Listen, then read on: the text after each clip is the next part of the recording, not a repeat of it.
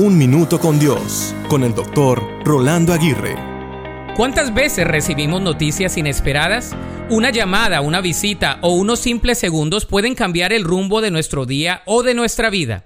Por ejemplo, la muerte repentina de un ser querido, noticias de una enfermedad inesperada, la pérdida repentina de un trabajo, la pérdida de alguna inversión importante o de una relación que parece romperse indefinidamente.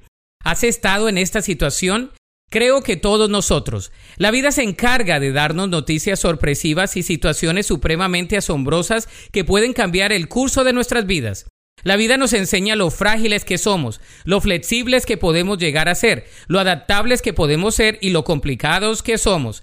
La vida nos enseña que lo que suele ser urgente muchas veces no es importante y lo que es primario debe ser prioritario. La vida nos enseña que no lo sabemos todo, que podemos readaptarnos y reinventarnos. La vida está llena de un constante aprendizaje que nos nutre y nos forja a diario. Entonces, al recibir noticias inesperadas, debemos reposar en Dios. Él puede ayudarnos, sostenernos y animarnos en cada fase de nuestro existir.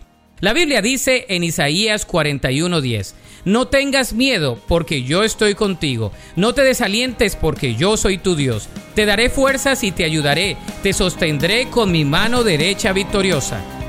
Para escuchar episodios anteriores, visita unminutocondios.org.